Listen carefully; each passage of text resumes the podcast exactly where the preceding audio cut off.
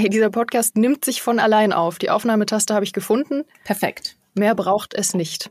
Dann lege ich gleich los, wenn du nicht ready bist. Ich bin ready.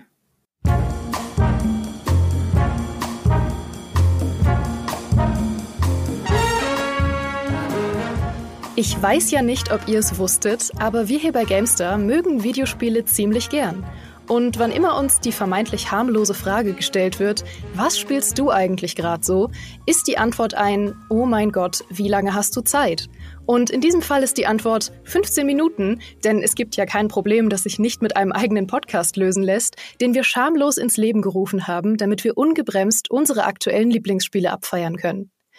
Und dafür habe ich heute eine ganz fantastische Kollegin hier, die innerlich wie äußerlich absurd attraktiv ist, alles über Sims Ladebildschirmmusik weiß und nach einem schicksalhaften Abend möglicherweise belastendes Videomaterial von mir besitzt.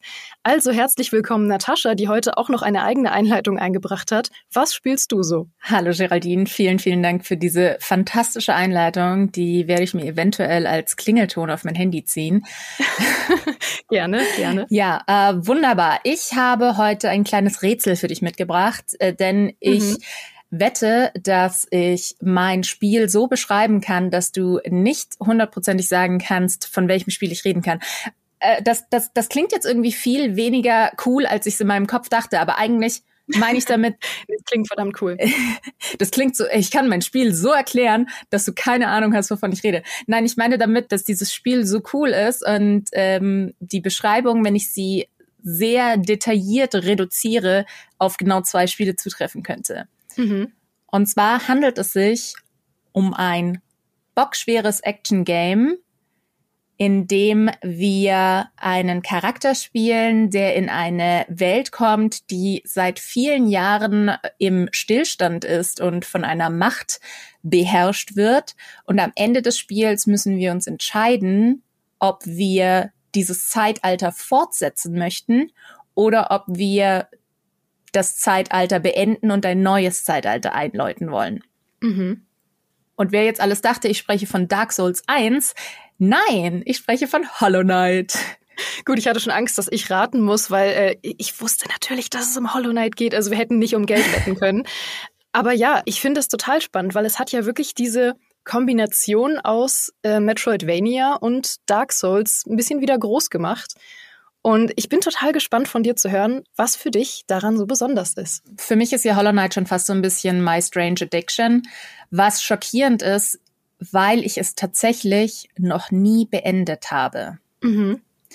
Äh, ich habe das Spiel schon ziemlich lange gespielt. Ich habe das Spiel tatsächlich dreimal gekauft. Einmal für ähm, die Nintendo Switch, für meinen PC und für die PlayStation und ich bin bereit, es nochmal zu kaufen, weil ich hadere seit seit es äh, seit die physische Copy für die Nintendo Switch angekündigt wurde, hadere ich damit, sie zu kaufen. ähm, aber ja, es ist ein unfassbar tolles Spiel und ich werde es weiter äh, spielen und wertschätzen, bis endlich Silksong rauskommt.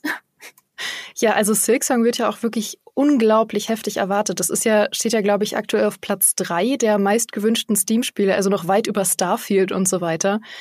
Und das finde ich so spannend an Hollow Knight, dass es ja mal so als Nischenspiel angefangen hat und jetzt eigentlich so das unnischigste Nischenspiel ist, das man finden kann, weil es so absurd gute Bewertungen hat und Preise gewonnen hat und wie gesagt alle Welt auf den zweiten Teil wartet. Ja, es ist einfach ein fantastisches Spiel. Das ähm, Spiel wurde ursprünglich im November 2014 angekündigt, beziehungsweise zu dem Zeitpunkt wurde die Kickstarter-Kampagne gestartet.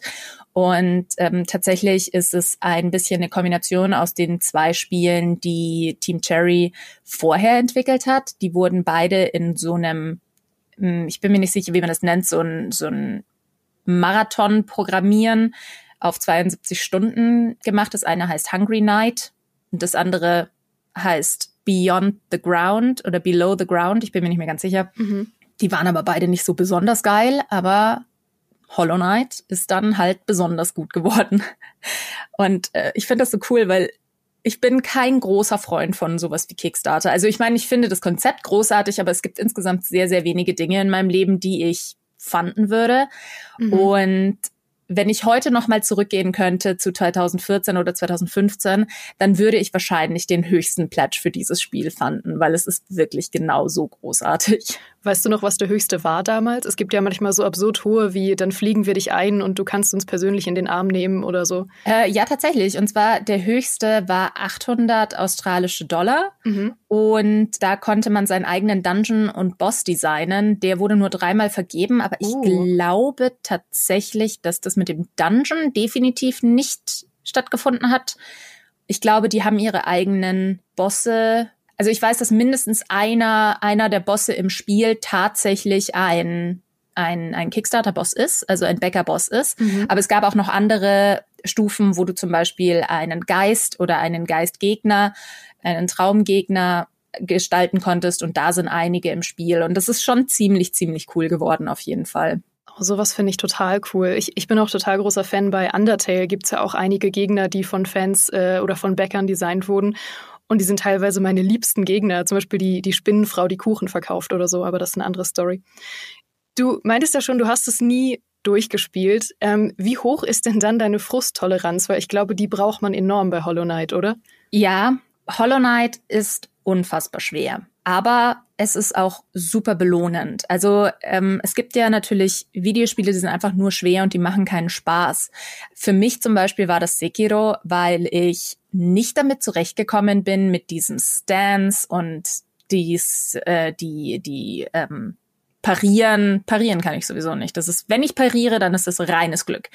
Aber dass man die, das Ding durchbrechen muss und so weiter, damit bin ich in Sekiro zum Beispiel überhaupt nicht zurechtgekommen. Und mein Problem mit Sekiro ist auch, dass die Story so auf dem Silbertablett serviert wird. Und deswegen bin ich persönlich ein mega, mega großer Fan von Souls-Likes also von Dark Souls, Bloodborne und eben Hollow Knight, weil die Art und Weise, wie die Geschichte erzählt wird, sorgt dafür, dass du dich auch noch und noch und noch mal gegen diesen Gegner stellst, weil hinter diesem Gegner ein winzig kleines Stück Lore auf dich wartet, das du unbedingt haben möchtest. Mhm. Und ja, das war halt für mich der Grund, warum ich mich immer wieder durchgebissen habe. Außerdem als Kind der 90er, ähm, wir sind es ja gewöhnt, gewohnt gewesen, dass wir eben vielleicht nur ein Spiel für eine bestimmte Spielekonsole hatten, üblicherweise irgendein Mario Jump'n'Run für irgendeine Nintendo-Konsole und das war halt dann das einzige Spiel und das haben wir halt dann sehr häufig gespielt. Und irgendwann kann man dann tatsächlich die Jump'n'Run-Passagen einfach auswendig das geht so weit, dass Speedrunner sich ein bestimmtes Item nicht holen, sondern ein ganzes Kapitel blind spielen, weil oh sie einfach Gott. wissen, wo sie hinspringen müssen. Und dieses Item kostet 1800 Geo, also holen wir es uns nicht. Aber genau, dass du halt irgendwann hast du den Boss so oft gemacht, dass du weißt, wie er funktioniert, dass du weißt, was seine Muster sind, dass du weißt, wie er zurückschlägt, was du tun musst, um ihn zu erschlagen. Und dann ist es natürlich auch so, dass Hollow Knight genauso wie Dark Souls einfach eine gewisse Menge an äh, Waffen-Upgrades hat, mit denen du deine Waffe verbessern kannst oder du kannst halt bestimmte Charms einsetzen, mit denen du entweder mehr Schaden machst oder mehr Leben bekommst oder andere Verbesserungen hast. Du kannst halt deinen Build wirklich dem anpassen, wie du spielen möchtest. Möchte ich eher Combat, also möchte ich lieber mit meinem Schwert viel angreifen, mit meinem Nagel oder möchte ich lieber mit Zaubern angreifen und eher im Hintergrund bleiben. Also man hat da schon sehr viele Möglichkeiten, wirklich so zu spielen, wie es zu einem selbst passt. Hast du denn vorher schon oder auch danach noch viel Metroidvania gespielt? Weil so den Souls-Teil meintest du ja liebst du total, aber hast du zum Beispiel auch Ori gespielt? Ich habe Ori and the Blind Forest und Ori and the Will of the Wisps gespielt. Beides mega, mega viel Spaß gemacht. Ich habe auch noch ein paar andere Metroidvania gespielt. Ich habe grundsätzlich sehr viel Spaß am Konzept und für mich ist auch der Umfang immer sehr bedeutend. Ich liebe Spiele, die zwischen 15 und 25 Stunden gehen mhm. und die halt 15 bis 25 Stunden super gut sind. Und ich mag dieses System oder dieses Konzept, was man, was viele Metroidvanias haben, vor allem wenn sie Jump and Run heavy sind, dass du einfach fast eine Choreografie lernen musst, um bestimmte Passagen zu überwinden, so mit dem, mit dem richtigen Rhythmus und dass du genau zum richtigen Zeitpunkt abspringst und sowas. Sowas finde ich fantastisch. Auf der anderen Seite komme ich mit Spielen wie Celeste zum Beispiel nicht so gut zurecht, wo das ja eigentlich so ein bisschen das, der Hauptteil ist, weil ich da einfach nicht geschickt genug dazu bin und ich brauche immer so die Zeit, das zu lernen und dann eben auch die Zeit, das besser zu können, zu trainieren, aber auch einfach die Zeit, wo man einfach nur geradeaus läuft und auf Gegner draufkloppt. Mhm. Was ich auch an Hollow Knight immer so faszinierend fand, ich habe es ähm, bisher auch noch nicht gespielt, obwohl ich immer gern wollte, aber ich steck so ein bisschen drin in der Kaizo Mario Szene, also diese Super Mario Hacks, die so unglaublich schwer sind. Und das ist ja ein ähnliches Konzept teilweise in den Leveln von Hollow Knight, dass du auch einfach vor so einem Level stehst und dir denkst, ja, wie soll ich das schaffen? Und es sieht einfach nur völlig absurd aus. Und dann ist wirklich jeder Sprung dauert teilweise zehn Minuten, eine Stunde, zwei Stunden und irgendwann schafft man diesen einen Sprung und dann schafft man irgendwann den nächsten und wie man sich da so durchbeißen kann durch so ein Level, finde ich total spannend. Ja, definitiv. Also du sprichst wahrscheinlich in erster Linie jetzt vom White Palace, was ein mhm. tatsächlich ein optionaler Teil des Spiels ist. Also man muss den nicht abschließen, um das Spiel beenden zu können. Aber ja, das ist so Wahnsinn. Du kommst da hin und da sind überall Dornen und Stacheln und Gegner und ähm, Rasier, nicht Rasierklingen. Ähm, ja, so Sägeblätter, genau. Sägeblätter und das ist der absolute Wahnsinn. Und du denkst, wie soll ich denn da durchkommen? Und dann siehst du, wie das jemand macht, zum Beispiel ein Speedrunner. Und das ist einfach nur, es ist Chefskiss. Aber wir haben jetzt schon super viel über die Mechanik gesprochen. Menschen, die Hollow Knight nicht kennen, werden jetzt vielleicht ein bisschen schockiert sein, wenn ich ihnen sage, dass es in diesem Spiel um Insekten geht. Stimmt, du wolltest unbedingt noch was für die Lore äh, loswerden, also take it away. Also zuerst einmal möchte ich unbedingt kurz Wikipedia danken, weil ich vorhin so gelacht habe, weil ich mir die Wikipedia-Seite angeguckt habe. Ich möchte ganz kurz den ersten Absatz vorlesen. Bitte. Die Welt von Hollow Knight wird von sprechenden, intelligenten und teils aufrechtgehenden Insekten, vornehmlich von Käfern aus der Familie der Schröter, mhm. von Bienen, Spinnen und von Schnecken unterschiedlichster Art bevölkert. Verschiedene Gattungen leben dabei Tür an Tür in Gesellschaften und Clans mit teils komplexen Hierarchien. Zwischen diesen Völkern bestehen Freundschaften wie Feindschaften. Die Bewohner leben allesamt in Höhlen oder unterirdisch und es herrscht ewiges Dämmerlicht. Das ist in der Tat fantastisch und nichts davon ist falsch, aber es zeichnet ein so merkwürdiges Bild von Hollow Knight, wie es nicht aussieht am Ende. Ja. Also ich würde mir ein anderes Spiel darunter vorstellen gerade. Definitiv. Ich glaube, was ich am schönsten finde an diesem Wikipedia-Eintrag ist, dass sich da jemand wirklich die Mühe gegeben hat, möglichst viele von den Charakteren zu ihren Quellen zurückzuverfolgen, also auf welchen Käfern sie halt basieren. Mhm. Und das finde ich einfach fantastisch. Vorwiegend Schröter. Vorwiegend Schröter, genau. Schaut selber nach, was das ist. Das hier ist ein Podcast und kein Video. die Hauptfigur, also viele Leute denken Hollow Knight, okay, die Figur, die drauf ist, ist der Hollow Knight, aber das ist genauso wenig wahr wie bei Zelda, die Hauptfigur mit dem grünen Kostüm vorne drauf Zelda ist. Der Hollow Knight ist tatsächlich der unfreiwillige Antagonist des Spiels. Unsere Figur hat einfach keinen Namen. Sie wird normalerweise einfach nur der Knight genannt. Also ein, ein, ein wichtiger Bestandteil der Figur ist, dass diese Figur keinen Namen hat, keine Erinnerung, keinen, keine selbstständigen Gedanken und kein Geschlecht. Und ähm, das ist insofern wichtig, weil es ja noch die zweite Figur Hornet gibt, die eigentlich, eigentlich auch eine spielbare Figur hätte sein sollen. Das Stretch Goal wurde damals erreicht, aber Will Palin hat damals gesagt, das geht leider nicht, weil sie ist einfach zu groß für die Spielwelt. Vorsicht, Spoiler. Es ist halt insofern wichtig, weil sie ist das einzige Kind des Bleichenkönigs, das tatsächlich ein Geschlecht hat. Und das sind halt diese ganzen Dinge, die man nur durch optionale Dialoge mit teilweise super gut versteckten NPCs herausfindet oder indem man zum Beispiel halt diese Lore-Platten liest oder indem man Item-Beschreibungen liest. Und das ist genau das, was ich einfach so cool finde, weil man kann Hollow Knight durchspielen, komplett ohne jemals irgendwas mit der Story zu tun gehabt zu haben. Genauso wie man Bloodborne durchrushen kann oder Dark Souls. Aber meiner Meinung nach fehlt dann einfach so ein großer Teil des Spiels, der das Spiel einfach zu was ganz Besonderem macht. Mhm. Ja, die Geschichte gibt mir vor allem auch totale Bloodborne-Vibes, ne? Mit der ganzen Gwyn-Geschichte und so.